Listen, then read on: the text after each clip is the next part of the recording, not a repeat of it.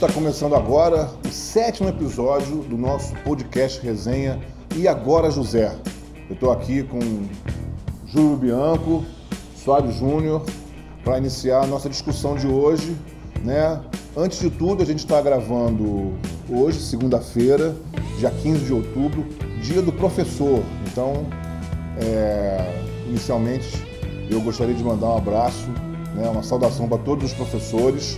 Né? Nós três também somos professores e aproveitando para mandar uma saudação também para os nossos alunos, nossos alunos e ex-alunos né, lá da Pontifícia Universidade Católica, que nos acompanham todo dia na sala de aula e espero que estejam acompanhando aqui também no nosso E Agora José.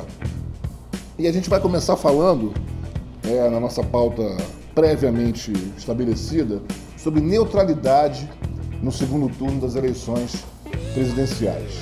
É possível ser neutro numa eleição com esse perfil?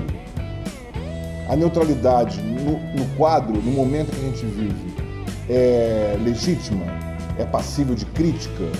Tanto por parte dos eleitores, de uma maneira geral, como por parte de algumas lideranças políticas que né, ainda estão se mantendo neutras em relação à disputa entre Haddad e Bolsonaro? Esse é o nosso primeiro tema. Eu vou começar passando a bola, né?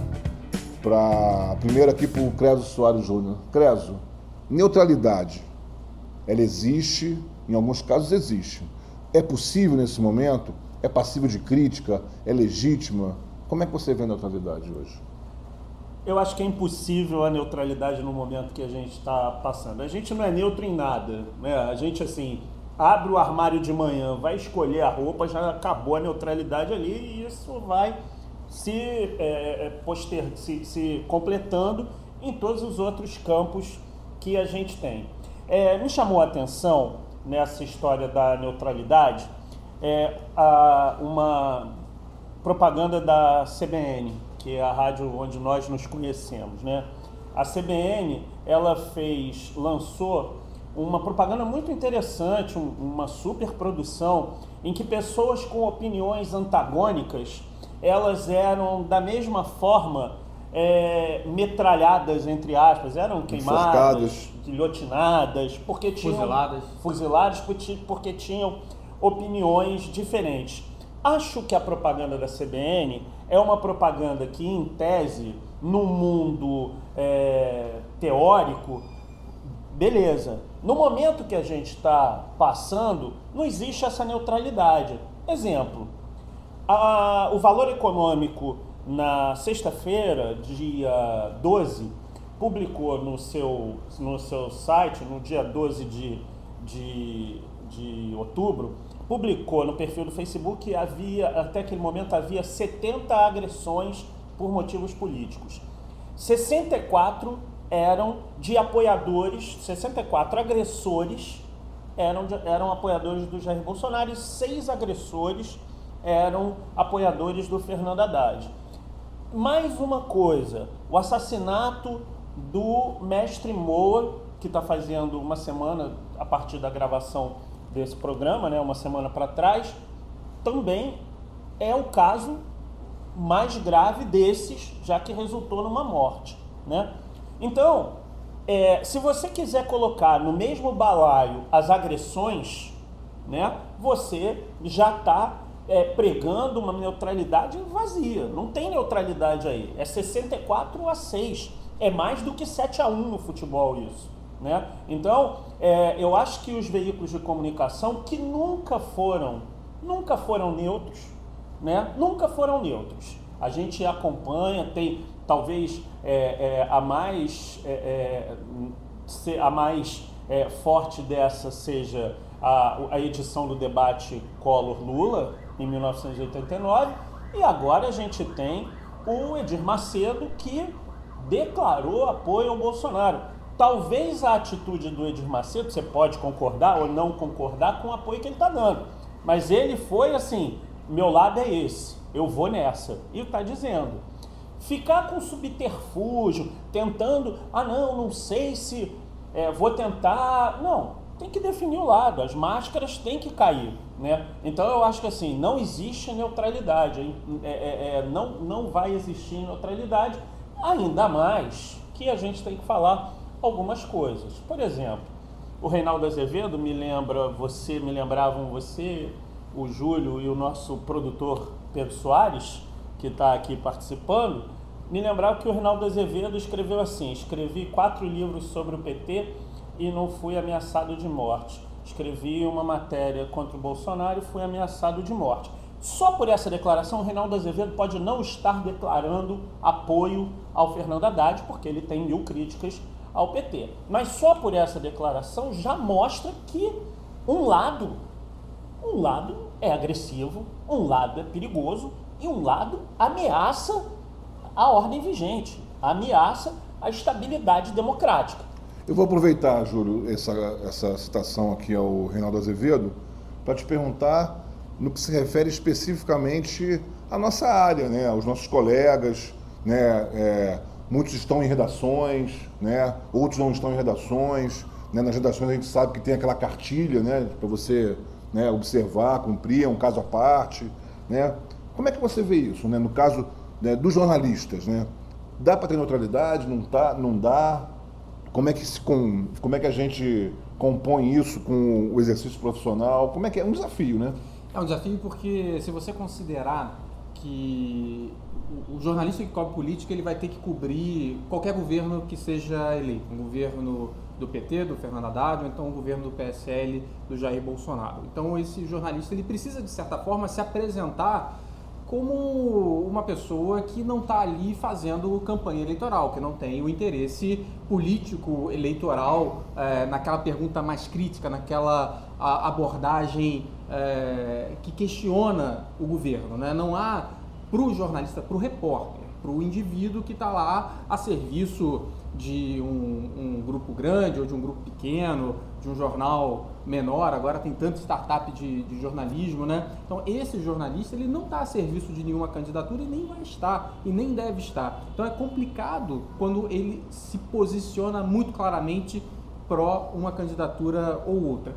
Só que tem outra questão aí. É, a gente está partindo do princípio que as regras que a gente vem é, é, é que seguindo, criados, né? as regras que a gente vem, vem seguindo, que elas vão se manter quando você tem uma candidatura claramente questiona tudo isso, né? É, é uma candidatura que, por exemplo, ataca a imprensa como se a imprensa toda fosse de esquerda, a imprensa brasileira como se ela fosse toda de esquerda.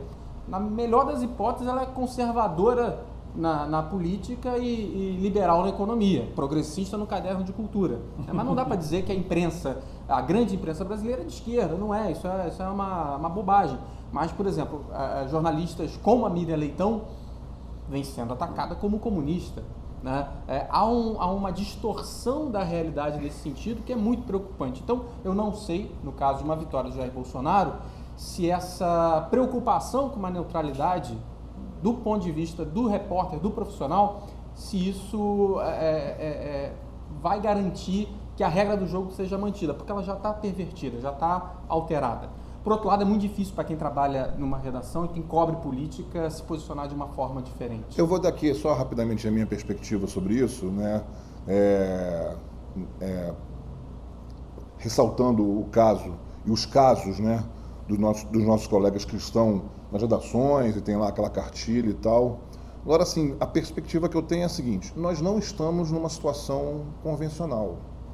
Né? Nós não estamos vivendo um processo convencional. É verdade. Se nós estivéssemos vivendo um processo convencional, a gente estaria aqui discutindo quais são as melhores propostas de um e de outro na educação, de um e de outro na saúde, de um e de outro na segurança. Nós não estamos discutindo isso e nem os candidatos estão discutindo isso. Né? A discussão é em torno de questões de comportamento, de, de convicções, de, de posicionamentos sobre temas polêmicos, sobre defesa de armamento da população, sobre tortura, sobre pena de morte, sobre metralhar assim, entendeu? Então, assim, a gente está tendo outro tipo de discussão que não uma discussão que, em tese, deveria ser a discussão que a gente deveria estar tendo num processo eleitoral. Se fosse só discussão sobre liberar ou não as armas, facilitar o acesso, já, já seria bom né? ter essa discussão na sociedade. Aliás, a gente vem tendo, a gente teve, em 2005 teve o, o, o, referendo né, do desarmamento, é. inclusive perdeu, a posição do governo perdeu naquela época, É, a lei do desarmamento. E dos grandes grupos de comunicação também. A lei do desarmamento foi muito é, menos é, é, forte do que poderia ter sido se tivesse ganho ali. Então, essa é uma discussão que dá para ter na sociedade. Você poderia discutir é, esquerda e direita, posições de esquerda e de direita na economia, na política, na sociedade, nos costumes, na política cultural, na política educacional. Acontece que a gente está discutindo aqui é, e, é muito ruim isso, né? É, é, é, uma regressão total do nosso nível civilizatório, nosso entendimento como sociedade e como governo, né? Não dá, eu acredito, e eu acho que vocês compartilham essa opinião também, como equilibrar dois lados extremos. Não, Não é, existe isso. É, é, como, é como disse a própria Mira Leitão, né? É, é, escrevendo na, na sua coluna, é, em resumo, dizendo que não, são, não são dois lados de uma mesma moeda. Ao contrário do seu companheiro lá de Globo News, de Jornal Globo, o nosso acadêmico Merval Pereira, né, ela não acha, né, assim, à luz da razão, corretamente, que são dois lados de uma mesma moeda. Não são dois lados de uma mesma moeda. Agora né? eu queria falar uma coisa, só para também ficar, ficar é, claro um, é, uma, um outro aspecto. As emissoras de rádio e TV são concessões públicas. E nessa concessão pública está lá que elas não podem ter partidos. Né? Então, assim, é, mesmo o Edir Macedo declarando o apoio é, ao, ao Bolsonaro, se ele declarar o apoio por cima mas as práticas jornalistas, jornalísticas forem isentas, né, dentro de toda essa, discussão de isenção. Separar editorial do, do noticiário. Do, do, do, noticiário, é, ele pode, é, ele, é, é, ele é lícito. O problema é, está havendo essa separação? Não, Creso, não. Então. Não e uma, nunca houve. É fora da lei. Uma reportagem, Ele está fora da lei. Uma reportagem do Intercept Brasil, do Leandro Demore, do uhum. Intercept Brasil, relata a interferência política na redação, da cobertura política, né, na redação, tanto da, da Record, da TV, como também do portal R7. R7. Né? A, o controle absoluto de qualquer conteúdo que seja publicado relativo aos candidatos que começou de uma forma, de uma forma mais tênue no início da campanha e se aprofundou com a necessidade, por exemplo, de um ok verbal do chefe da redação para qualquer conteúdo que seja publicado e teria evoluído, de acordo com a reportagem do Intercept Brasil, para para a proibição de matérias negativas ou críticas. Né? Eu não gosto de usar o termo matéria negativa porque parece que há uma, um esforço propaganda. É uma matéria crítica ao Jair Bolsonaro. Né? Quanto com relação ao PT estaria liberado. É, e aí, qual o retorno, qual a resposta que a Record e o R7 dão para esse questionamento apontado pelo Intercept Brasil? Vocês sabem? Vocês Não. leram? Publicaram uma matéria dizendo que o jornalista, o jornalista Glenn Greenwald, que é o americano que, que é o editor responsável pelo Intercept Brasil, e que é casado com David Miranda, que é um vereador do Rio de Janeiro, que ele usa o site Intercept Brasil para fazer propaganda política partidária. Quer dizer, em vez de endereçar a questão levantada pela reportagem, ela ataca, o que já é um indicativo de que há um desejo ali, pelo menos, de tácito, né, de falar não todos fazem, todos são veículos de propaganda.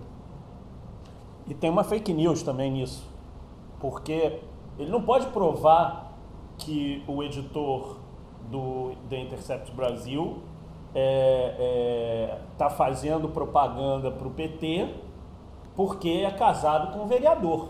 Do pessoal. Do pessoal. Não há como, não há ilação, quer dizer, ilação há, não há comprovação de nada. É, mas a matéria do Intercept, ela também não tem fonte on, é fonte em off. É porque é, as pessoas são empregadas e precisam se preservar. Né? A, a matéria do, do R7, que eu li hoje cedo, é claramente uma reação ao que o Intercept Brasil publicou e parte para o ataque em vez de se defender. É como se dissesse: bom, todo mundo faz, está vendo você aí também que tem as suas implicações políticas. Né? Mas como televisão, pela Anatel, A Record não pode fazer. Sim, O R7 pode. sim. A Record não pode. Mas tem a questão ainda mal Mas isso é, explicada isso é da- controverso, né? É, tem a Creso? questão mal Não, explicada da, ela da- acontece. A da gente, entrevista a gente que teve outros momentos deu. recentes da vida brasileira que se você fosse levar isso ao pé da letra, Sim, Né? não, não. a gente teria emissoras, No né? impeachment da Dilma. Exatamente, que Obviamente. já estariam Mas fora do não é ar tranquilamente. eleitoral. Aí não é É, propaganda, não é propaganda eleitoral, eleitoral. é diferente, é, é diferente. Não é uma propaganda eleitoral, é uma tomada de posição que a emissora tem, Nem que tenha passado e muito pro, pro editorial. não tem problema. Ainda nessa parte da A questão é no período eleitoral haver algum tipo de favorecimento. A concessão pública ir lá, o, o veículo que é uma concessão pública, fazer campanha para um- alguém. O que, que caracteriza fazer campanha? Isso que o Júlio, isso que o Júlio fala, bater muito, falar mal, tem que dar direito de resposta. Você quer ver uma coisa? O Bolsonaro, a- Se a gente for, se a gente fizer uma retrospectiva das manifestações pró e contra impeachment, mas não foi era aquilo? uma campanha, tudo bem, mas não era uma campanha eleitoral. O problema é o seguinte. Ah, tem que ser no processo eleitoral. Ah, Exatamente. bom, aí tudo bem. O Jair Bolsonaro, ele não poderia ter Entendi. dado aquela entrevista No dia do debate. no dia do debate. A não ser que todos os outros candidatos tivessem Dessem. o mesmo espaço. Exato. E aí, o, o Haddad, o Alckmin e o Ciro questionaram no TSE e o TSE, como tem feito ao longo deste processo eleitoral, lavou as mãos e deixou e permitiu a entrevista do Jair Bolsonaro na hora do debate. Creso, Carol, só para eu falar mais uma coisinha aqui referente ao jornalismo e à campanha eleitoral. Uma é que a lei eleitoral ela engessa completamente as emissoras de TV e de de rádio. rádio. Por isso que, por exemplo, no Jornal Nacional você vê matérias completamente chapa branca dos candidatos. O candidato teve hoje aqui, falou sobre isso. Não tem Não um tem nem questionamento. eles. Não tem nem- confronto, não né? tem nenhum tipo de crítica. Enfim, é. Um jornalismo de má qualidade, que é feito pelo ama- pela amarra da legislação Que, que é um eleitoral. jornalismo, na verdade, é, e isso acontece também no nível estadual, né? Que é um jornalismo para cumprir tabela, né? Para cumprir tabela. Sim, um Exatamente. minuto e vinte para cada deputado, para cada candidato. e outra coisa, a coluna da Paula Cesarino, ombudsman da Folha, de, desse domingo, né, de ontem, que ela questiona a decisão da Folha de São Paulo de não caracterizar o Jair Bolsonaro como um candidato de extrema esquerda. Direita. De extrema Aliás, de direita. extrema direita, claro, de extrema direita.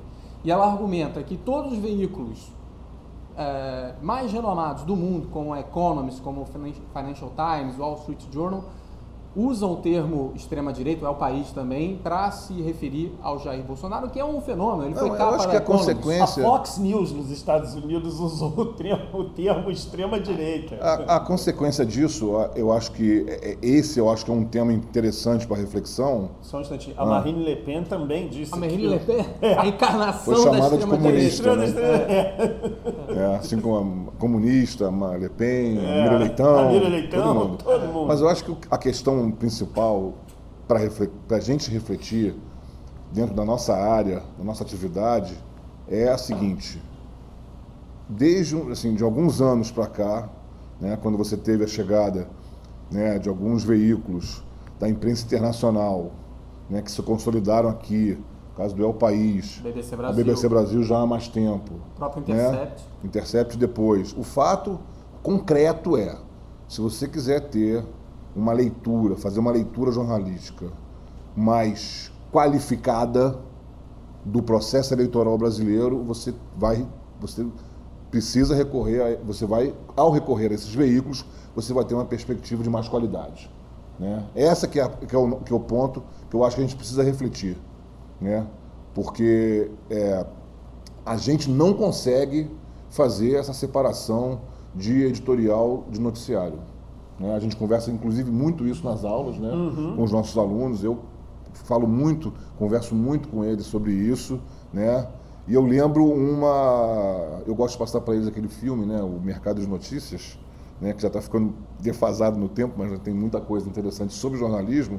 Tem uma declaração do nosso finado Geneton Moraes, saudoso Geneton Moraes Neto, né, que ele fala exatamente sobre essa questão, que nós não conseguimos atingir esse nível de civilização. Né? E ele está falando de um período de democracia plena, né, num passado recente do Brasil. Né? É para a gente refletir sobre isso. Ô, Carol, você está falando. Corremos risco de regredir. Pois é. por cima. Você tá nem falando nem do quis Geneton? passar para essa parte, né? mas Não, você está num, falando de, do num de democracia plena, ele fez esse alerta. Sim. Né? O Que é Geneton, muito importante. O Geneton, ele, ele teve uma, quando ele ganhou o prêmio Bratan em 2011, ele escreveu no blog que ele tinha no G1 um texto sobre, sobre o prêmio e tal, e ele fala que o jornalista, ele é um arqueólogo, né? E o Geneton, ele fez muitas é, escavações arqueológicas Prospecções. prospecções. Ele tem uma entrevista com o general Leônidas Pires Gonçalves, Ex-ministro do Exército. ex-ministro do Exército, uma entrevista de 2015, em que eles conversam sobre a transição ali, quando o Tancredo passou mal é, e não ia assumir. E o, o, e o, o, o Leônidas Pires Gonçalves, ele, ele passa para o comando, para aquela cúpula reunida, o que, que vai fazer? Vai assumir o Sarney? Vai assumir o Ulisses? E aí o Leônidas é que fala, não, tem que assumir o vice.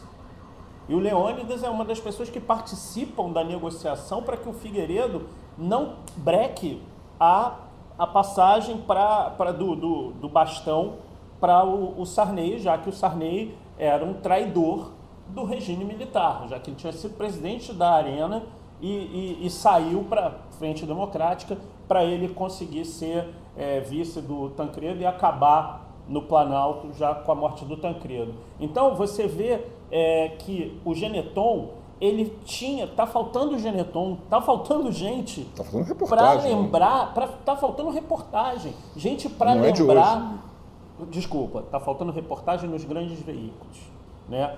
Existe, como o Júlio falou é, anteriormente, há é, esforços independentes para fazer uma Claro. reportagem para continuar dando dignidade à nossa profissão. Mas nos grandes veículos, por uma série de situações econômicas também, Conjunturais. é, e, e o- tá faltando, tá faltando reportagem, tá faltando Geneton, tá faltando alguém que desperte e que mostre que não foi aquilo, não foi a maravilha que o Bolsonaro prega, né? Gente, o Bolsonaro, a declaração dele de apoio à memória do brilhante Ustra é uma coisa vil, Brilhante no nome dele, né? é, é vil. O que o Bolsonaro fez ali é vil. E, e, e nada acontece. Né? Então, assim, não tem condição de você ser neutro quando a pessoa exorta, exalta o nome de uma pessoa que cometeu crimes atrozes. Com consequências que a gente já está vendo nas ruas, né? Exatamente. De casos de violência, de casos de intimidação. que justifica os cantos das torcidas. O, o- o- a torcida do Atlético Mineiro gritar para a torcida do, do Cruzeiro se é, cuidar do Bolsonaro vai matar viado. Gente, isso é impressionante. E como esse disco, como as pessoas. É o que? É brincadeira? Ah não, isso é uma brincadeira no estádio? Não, isso é o espírito. Teve, eu estava vendo é, o, o vídeo do Bolsonaro nas redes sociais porque o Guilherme Boulos fez uma brincadeira, né? Que no momento político, mas era no meio da campanha, que ele falou que ia invadir é, terras não, é, é, lugares não produtivos e que a casa do Bolsonaro não é lá um lugar muito produtivo. Ou seja, deu a entender nesse estop, nesse nesse barril de pólvora que de invadiria analfabetismo político, né? que, de analfabetismo, que invadiria a casa do Bolsonaro. Aí sabe o que, que o Bolsonaro faz e grava? E, e grava para todo mundo? Ameaça de morte. Não, ele diz o seguinte: por isso é que tem que ter arma. Porque se os sem teto é, vierem na minha casa, eu vou revidar. É essa a E mentalidade. as pessoas acreditam. Não acreditam que ele, com 38, vai enfrentar duas mil pessoas. Ou, ou que al- essas pessoas vão invadir. É o que as pessoas vão invadir. tua- As pessoas acreditam. É, A gente vai falar de fake news daqui a pouco, né? Mas assim, as pessoas acreditam nesses absurdos. É o discurso do medo, né, Carol? É, vamos passar então para essa parte do WhatsApp. Só para fechar essa questão da neutralidade, eu vou só fechar com a minha perspectiva. Para mim, a omissão é uma situação extrema e não pode haver neutralidade. Tá? Cada um tem a sua própria decisão, cada um faz o que quer. Agora, para mim, é passivo de crítica, sim, é omissão, sim, é motivo de lamentação, sim, pelo extremo da situação. Ponto. WhatsApp. Né? Essa semana, o Estado de São Paulo publicou uma reportagem sobre a estrutura né, da campanha do Bolsonaro, né, a estrutura digital.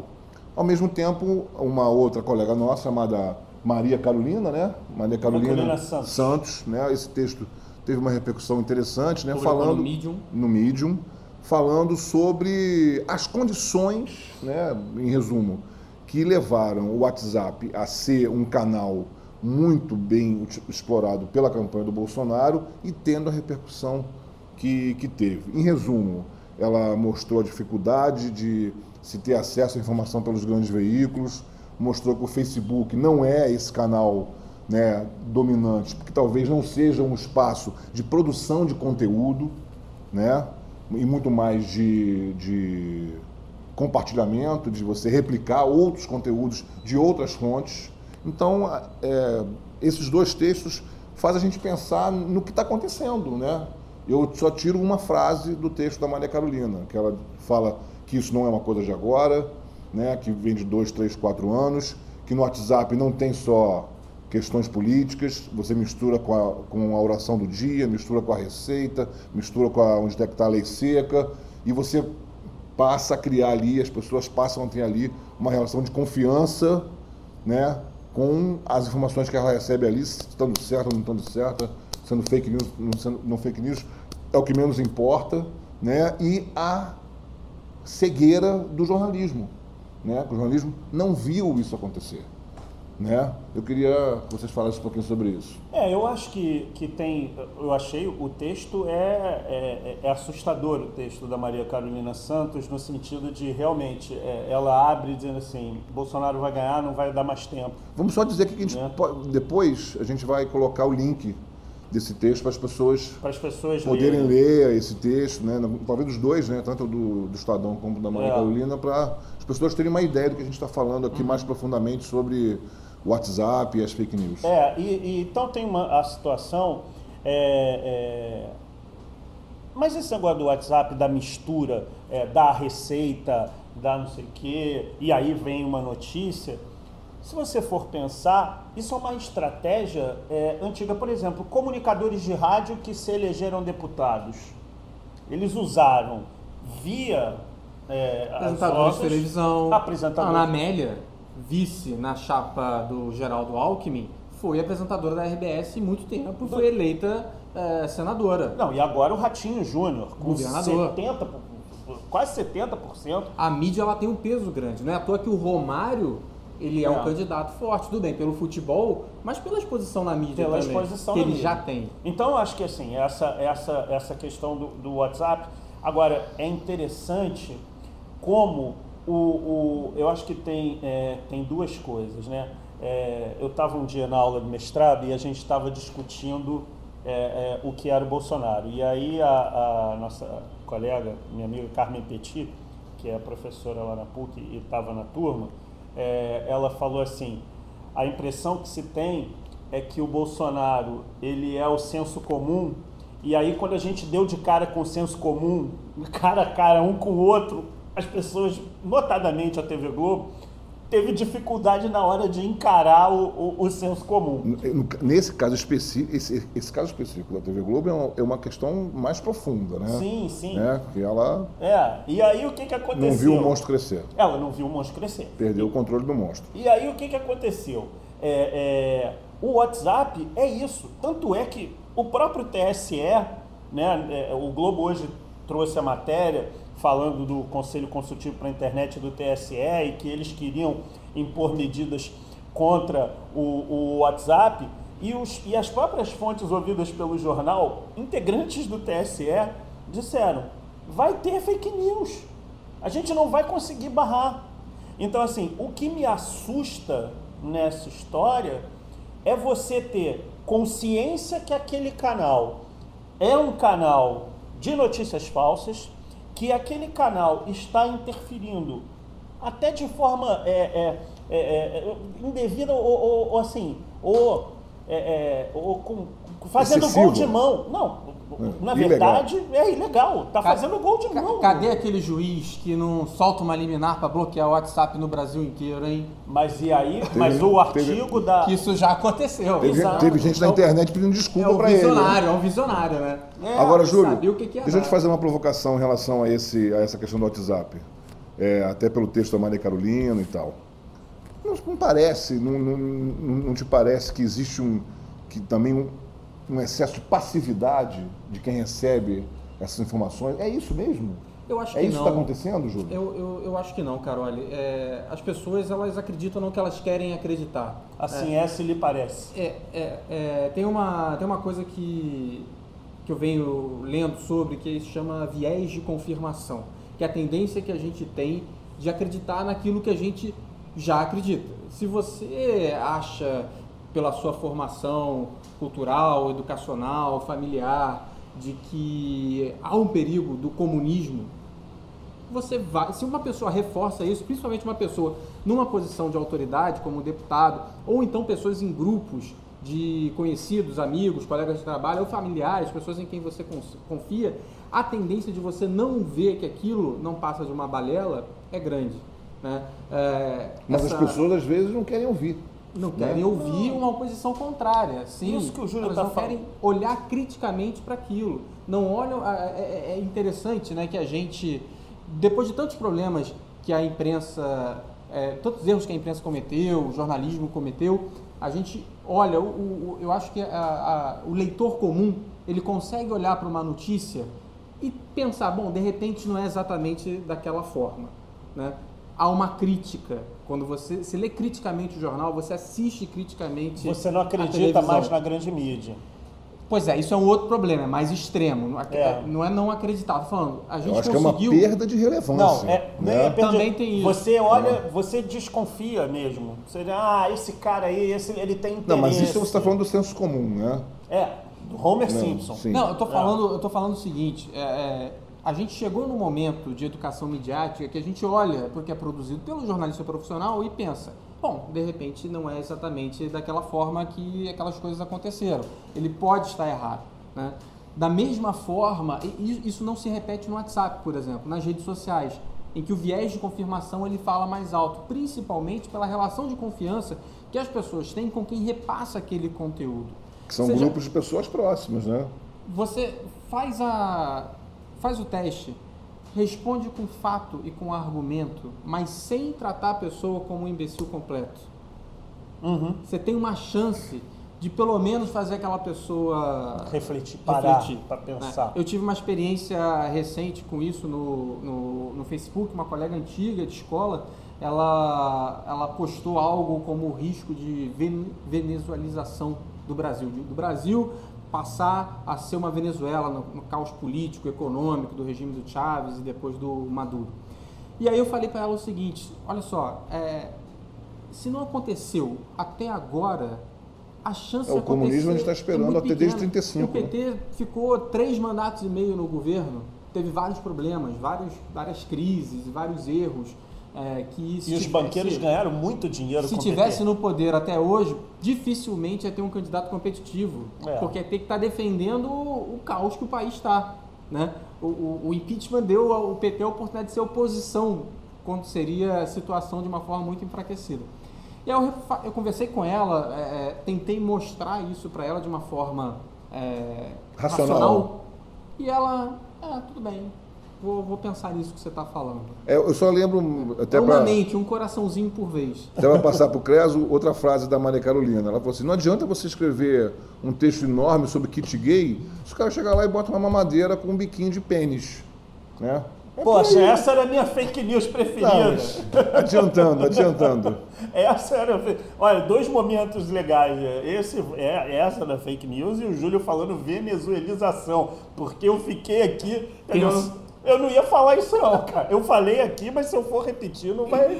não vai dar certo, não. Júlio, aproveitando aí, manda, manda os abraços, porque assim, a letra do Pedro é pequena e eu tô sem óculos, eu não tô conseguindo. Quem está acompanhando ao vivo a transmissão pelo Facebook, né, lembrando que o podcast que a gente está gravando está sendo gravado ao vivo numa transmissão pelo Facebook. A Carmen Petit diz que neutralidade nesse momento é inaceitável, omissão.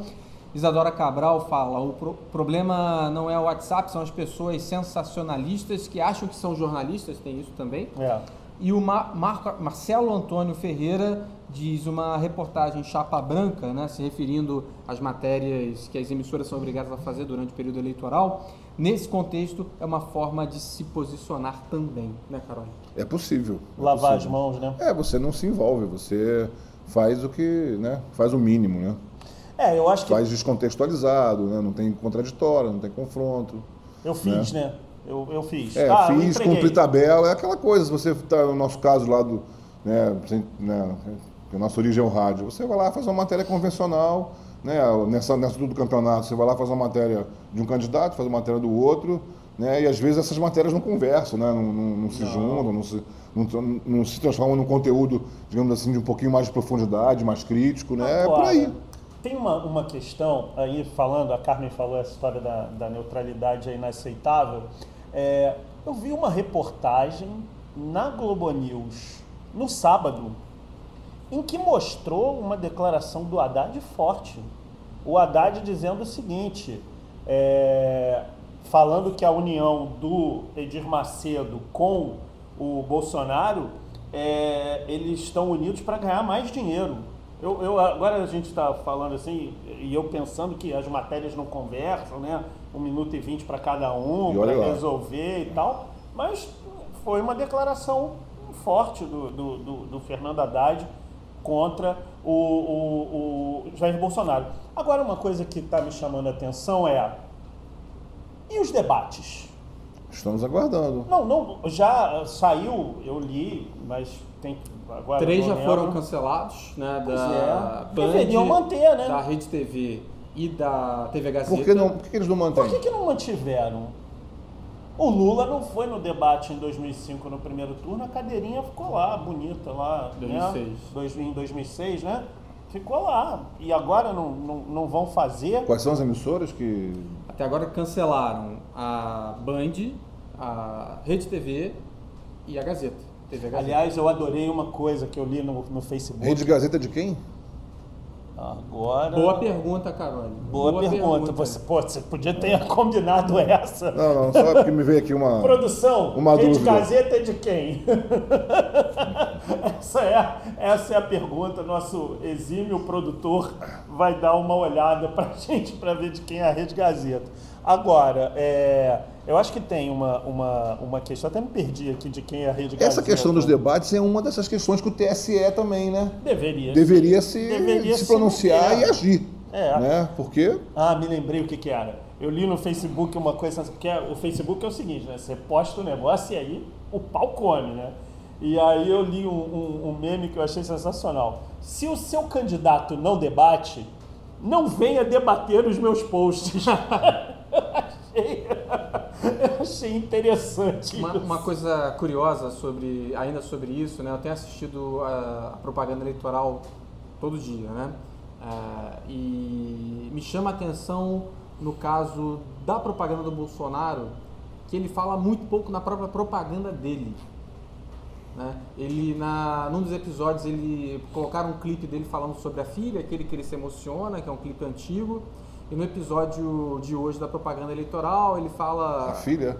A filha mais A nova fraquejada. dele, a fraquejada. E ele fala um pouco sobre enfim aquelas políticas dele né, contra o comunismo a- a- a- a- o discurso do medo né? É, isso, isso me chama a atenção porque pelo menos na propaganda eleitoral ele está num ambiente protegido está num ambiente em que ele não vai ser contestado. Qual é o discurso do assim- medo do Bolsonaro, Júlio?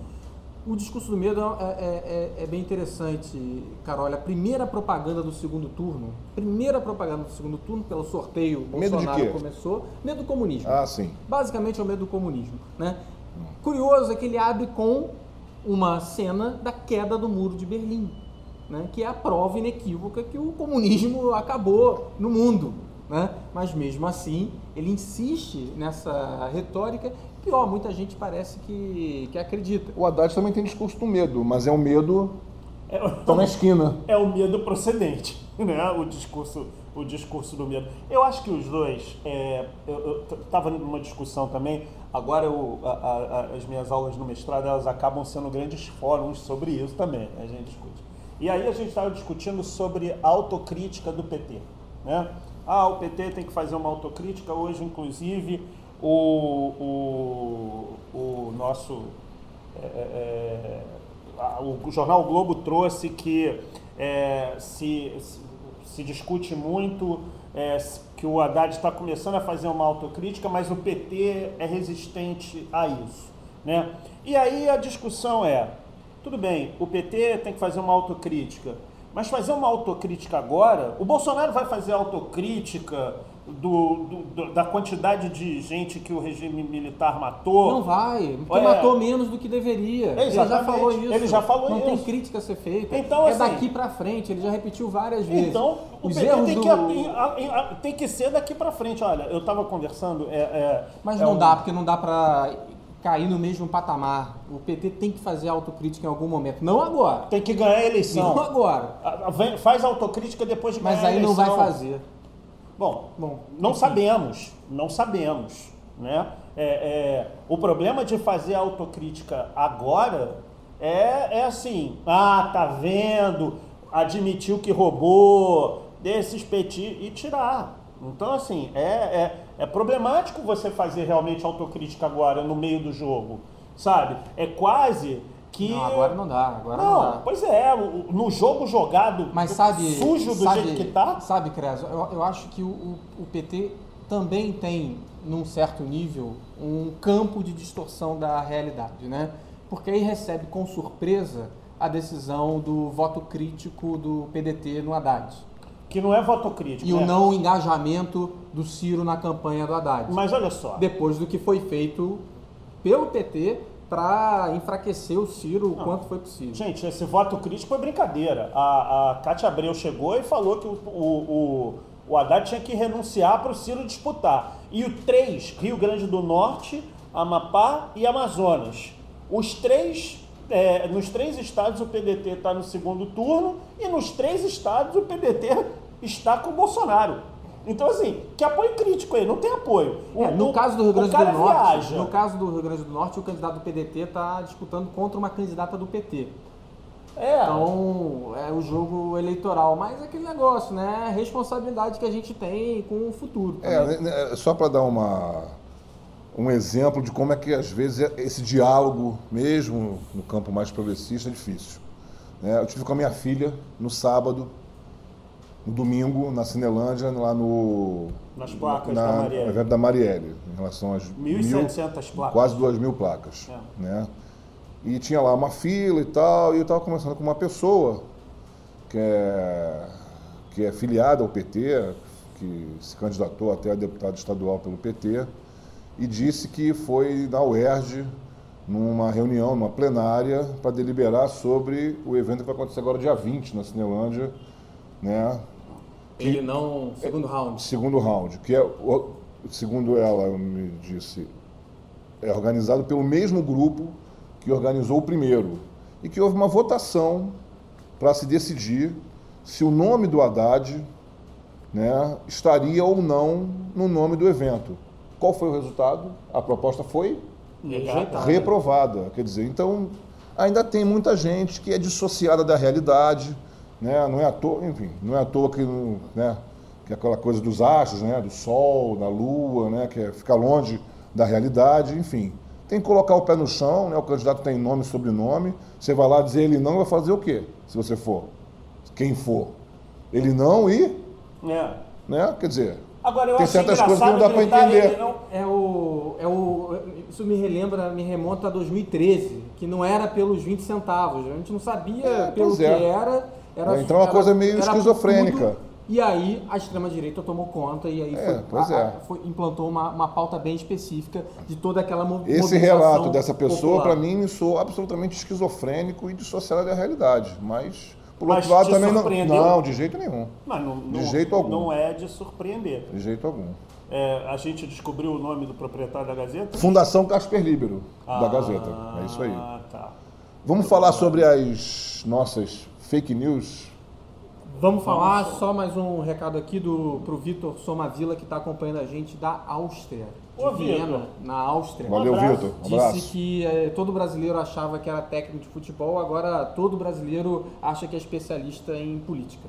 É uma boa, uma boa observação, Vitor. Nós também. É, pode não ser especialista, mas é melhor né, se discutir abertamente, se debater, se debater, né, né, do que você achar que não tem condição de falar e se fechar na, na, na concha, né? Eu acho que a gente tem que debater, tem que discutir, né? Uma hora a gente Mas tá a todo mundo melhora. falando mesmo, cara. claro. assim. Mas tem que falar, é, eu acho. é, mas Tem olha que só, falar. diante de tudo, é, é, é, vamos brincar de poliana, não abretas. É, diante disso tudo, é melhor discutir. Claro que é melhor discutir. Sabe? É melhor discutir. Mas mesmo. respeitando o coleguinha. Tem É, que respeitar o coleguinha. Tem que respeitar o coleguinha. Respeitar o, que coleguinha Não acontece, né? e assim qualquer interlocutor, É. mesmo que você escute a maior barbaridade do mundo, que também não é nada difícil hoje No em dia. futebol a gente conseguiu, em grande medida, eu acho, é, é, pacificar essa questão. Tem casos pontuais ainda, claro, de violência entre torcida, mas caiu bastante, né? Se você pega anos 90, por exemplo, É que eles estão preocupados. É que eles estão preocupados discutindo Bolsonaro e Haddad. Quando acabar aí, quando acabar a eleição, volta a pancadaria toda de novo. Mas vamos para as fake news? Fake news. Então, Qual é a sua, Júlio? É. A minha fake news preferida é uma fake news bem antiga. Ela não é dessa semana, ela não é desse ano. Ela vem de 2002, quando o Nossa. candidato. Aliás, é 2002, quando É. o candidato à presidência, José Serra, acusou numa entrevista à Folha de São Paulo o PT, a eleição, a provável eleição do PT naquela, naquele ano, quando ele era o adversário principal, de transformar, de ter um risco de transformar o Brasil numa Venezuela. Carol, Chaves estava vivo ainda, estava no primeiro mandato dele de presidente e José Serra, do PSDB, já insistia no discurso do medo de que o PT transformaria o Brasil numa Venezuela. Ok, o PT não tinha governado ainda, então poderia haver algumas pessoas que acreditassem nesse, nesse discurso. Agora ainda existe, ainda existe mais gente ainda, Carol, acreditando nisso. Então perdemos essa batalha. É, eu vou ficar com uma, né, que diz respeito a um universo que eu gosto muito, Ah. que é o universo automobilístico. Né? Que a fake news de que o Haddad é, pilota uma Ferrari amarela. É, essa também é de que boa. foi um evento de reabertura do Autódromo de Interlagos. Né? Se eu não me engano, acho que foi da, da família Hermílio de Moraes. É, né? o Hermílio de Moraes, é. Levou lá a Ferrari e convidou o Haddad, que era prefeito, para andar na Ferrari. Né? E a indústria da mentira colocou. Carole, Carole, com esse sobrenome, se, se convidado para dirigir uma Ferrari. Tem que aprender antes, né? Que não é só sentar e dirigir, não. Tem que, tem que, tem que aprender. E disseram que o Haddad pilotava por aí, andava, saía por aí, né? Por São Paulo, pilotando uma Ferrari amarela. Em E vez de sua, sua Brasília amarela, uma Ferrari amarela. Ferrari amarela. Eu gostei que quando o Haddad estava justificando que não tinha dirigido, ele falou: disseram que esse meu relógio custa 100 mil reais. Eu não troco nem a pulseira. Se eu soubesse que ele valia isso tudo, eu nem usava esse relógio, né? Mas a- a- eu tenho duas. Duas. Uma, você- uma eu já antecipei, né? antecipou que assim, uma madeirinha em formato de pênis. por- Mamadeira. É, uma madeirinha. Ah. Que em formato de pênis, porque fazia parte do kit gay. Pra mim, essa é. Se fosse no rádio, uma madeirinha ia voltar, né? Ia voltar. Ou senão ia tirar É, a rádio do ar, né? diferente. É. E a outra foi. A outra foi. Pronto. Vou tirar o podcast do ar agora. E a outra foi. Pegar uma foto da Beatriz Segal quando ela caiu na rua. Que já morreu. Que já morreu. A Odete Reutemann, né? Morreu na vida real. Na vida real. É, morreu na novela, morreu na, na, na vida real. Pegaram, ela caiu, ficou toda inchada, tadinha. Ficou é, foi, Foi grave, Foi grave. Tropeçou na calçada, né? Tropeçou na calçada. O Eduardo Paes pediu desculpa a ela, porque foi num- numa, numa obra da prefeitura e pegaram a foto, botaram a foto da Beatriz Segal e disseram que aquela senhora agredida, aquela senhora machucada, tinha sido agredida por militantes do PT. Então, assim, você faz o que com isso, né? Assim, é- é, a, que ponto chegamos? Mas o Não. problema, eu acho, é quem acredita, Creso, mais do que quem espalha. Ah, eu acho maldade. Júlio, eu acho maldade. Olha só, acreditar, se acredita sempre. A novela Irmãos Coragem, de 1970, e só o professor Alexandre Caroli estava no mundo nesse momento, de nós três, é, tinha o, o personagem do Gilberto Martinho, era o grande vilão da novela. Ele era o coronel Pedro Barros. O Gilberto Martinho não podia sair na rua porque as pessoas confundiam o Pedro Barros com o Gilberto Martinho. Mas recentemente, isso também aconteceu com. Ah, tem também o Haddad. Obrigado, Pedro lembrou a gente. Ah, Isadora Cabral, obrigado, Pedro. Isadora Cabral participando aqui da live disse que é, uma fake news também é que o, o Haddad ia legalizar a pedofilia. Sim. Agora é de um lado só. O TSE, de novo, Sonite tem que pensar, tem que Tem uma que outra também, coisa, tem uma outra. punição. Tem uma outra também que está que tá rolando, é, principalmente entre os motoristas de táxi, Ah, sim. né? De que o Haddad é dono de empresa de Uber. Ah, não, olha só. Aí já foi. Era o César Maia, era dono de empresa de táxi, agora o, o, o, o Haddad é, é- é dono de empresa de Uber. Como é que é dono de empresa de Uber? Já que é uma Se o multinacional. Uber é, como é que. Já tem empresas especializadas em, Em- em- em emprestar carro, né? Alugar carro. Ah, então o Haddad pega as. Ferraris, Uber a Brasil? Locadora, Uber. locadora de, de carro para motorista de Uber. Ah, não, então existe oferecendo, pois é. A gente já Então- está então com o tempo avançado. Não, não, mas eu Não? Quero, eu quero fazer uma observação. Pode falar. Quero fazer uma observação. Não, só, só para fechar a política, Ah. antes dessa observação. Ah. Eleição do Rio, rapidamente. Witzel e Eduardo Paes, como é que tá, Júlio? Também no discurso do medo, Carol. O Witzel ele insiste que ele é o único capaz né, de, de combater a violência e o Rio, esse discurso do medo, ele, ele é real, porque a gente tem medo aqui na, na cidade. E ele insiste nisso, que ele é o único capaz de, com muito, muito, muita força, né, abater criminosos. Ele usou esse termo, E, abater le- criminosos. e lembrando que hoje é dia do professor, o Vitor também gosta de dar aula, né? Exatamente. Ele deu uma aula certo, sobre aula. como garantir mais uns trocados lá para os juízes, né, Agora, Clécio? eu preciso dizer uma coisa. Essa, assim, eu Tem tenho vídeo, medo, né? mas eu tenho medo de dizer porque ele pode dar voz de prisão É, na ele pode gente. prender a gente, Aí é. ferrou. Mas olha só, tem uma. é, é, eu adorei, ainda na política, duas situações. O toco que o Bolsonaro deu No no, Dória. Dória. Isso é sensacional. O cara pegou a ponte aérea, chegou aqui, vamos conversar. Passa mais tarde. Maravilhosa. E o toco que ele deu no próprio Witzel, né? Que ele falou assim: ó, falei com a rapaziada pra dar uma força aí, mas agora pra ninguém se meter, que vai ser ele com, com o Paz. E, e só para fechar essa questão, o Fernando Henrique Cardoso até agora nada. Não, mas né? ele disse pelo menos. Tem uma que- porta. Não, e ele disse que tem que votar no Haddad, É. que, não há saída, tem que votar no Haddad. E o Pedro Fernandes, né? Pedro Fernandes, candidato ao governo do PDT, partido do Ciro Gomes, aqui no Rio, declarou apoio para quem? Não sei. Para o Witzel. Declarou apoio pro Sim. Witzel. Achei que ele. Olha que eu tava achando Pedro que Fernandes. era outra estratégia, hein? Que o Pedro Depois daquele Fernandes. debate lá. Parecia da- até uma coisa até animadora É. ali, c- sensata, enfim. enfim. É. A, a observação que você queria Minha fazer. observação é a seguinte: fica o Fabrício ou tira o Fabrício do Vasco, cara? Se jogar Pô, bem, fica. Se jogar mal, Pô, tira. É simples. Pra quem tá chegando e não, tu não sabe o que aconteceu, foi o seguinte: Não, eu também não acabou sei. Eu tô aqui há um tempão e eu não sei. O primeiro tempo, a torcida do Vasco, desespero, aquele desespero em São Januário, Caldeirão. Tu foi? Não. Não. Dessa vez é, não. aquele desespero. Ah, é, você tá no Marielle.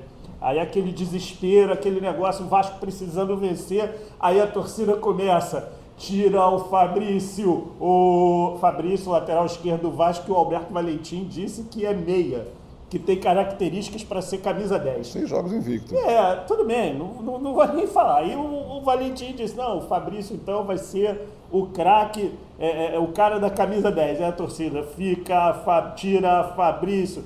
Resultado. Mas qual foi a, a- a- assim, a coragem do Valentim? Ele bancou o Fabrício. Não, ele né? bancou e o Fabrício fez a jogada, Fez a jogada do do, primeiro gol. do primeiro gol, né? É. E jogou bem. Jogou e a bem. torcida ao fim, Foi volúvel, substituído, foi substituído.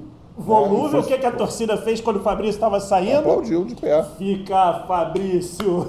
Acho que foi um, um exemplo do, claro, assim, dramático como é que funciona o coração e a cabeça do torcedor, principalmente em momentos difíceis, né? Ou seja, ao se transformar em cientista político, os, os brasileiros levaram essa paixão volúvel do futebol para a política. né? Exatamente. A outra, é... e o cheirinho? Acho que o Mengão Dois jogos, duas 3 a 0, vitórias de máquina. 3 a 0 Uribe, Pra mim, pintou o campeão. Agora, o melhor centroavante do Rio, já que o Pedro está machucado, o melhor centroavante do Rio, Maxi Lopes. Max Lopes. Ele tá assim, ele tá com um diâmetro efetivo na pança. Mas quando a bola chega parecido nele, ele com resolve. o meu. Mas quando a bola chega Parecido nele. com o seu? Parecido com o meu. Para um, Bom, um profissional, um profissional é mais ou cara, menos. pro- proporcionalmente. É mais Pô, a mesma Barbie, pô, a Barbie parece, sei lá, hipocó, né? Mas quando a bola caiu nele, ele é botou no velho. canto. Detalhe final: Ah. Ibope Bolsonaro 59, Haddad 41. É, Ibope então- de agora, De agora, De agora, 59, 41. confirmando uma da pesquisa. Datafolha. É, É, que deu da- 58, 42. É, assim, pra, pra- vai encerrar para baixo, né? Mas assim, depois de tudo que aconteceu nessa primeira semana, de pancada, pancada, pancada, pancada, e pare... porque deu na margem de erro, né? 59 a 41, parece que é tudo como dantes no quartel de Abrantes, né? A campanha do PT Em busca de um fato novo. vai ter que ter um fato novo. Se não tiver um fato novo, é isso aí. 59, 41 é um número, é um número assim. O, o Mauro Paulino, quando saiu, que é o, o diretor do Datafolha, quando saiu a outra pesquisa, ele falou assim: Bolsonaro estava com o pé no Planalto e esse número de 58 a 42 começava a conduzir o segundo pé para o Planalto.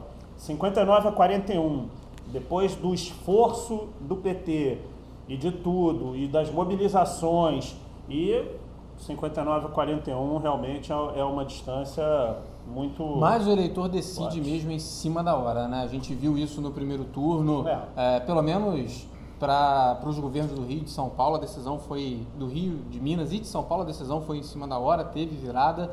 Ah, mas na eleição presidencial a virada foi a favor do Bolsonaro, ele acabou tendo uma votação muito maior do que as pesquisas estavam indicando.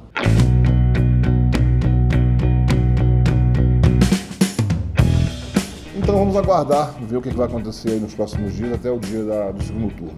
A gente está terminando agora mais um episódio do nosso podcast Resenha Agora José, eu, Alexandre Caroli, Soares Júnior, Júlio Bianco, e você pode encontrar com a gente, acompanhar o nosso podcast também no Twitter, né, Júlio? A gente está no Twitter, no arroba José e Agora, também no Facebook, Carol. E dá também para falar com a gente individualmente, né? Pelo Twitter, eu tô no arroba jlubianco, você no arroba Alexandre Caroli e o Creso no arroba Creso Soares JR. Então é isso, a gente está terminando aqui. Um abraço para os professores, todos os professores. Semana que vem a gente volta.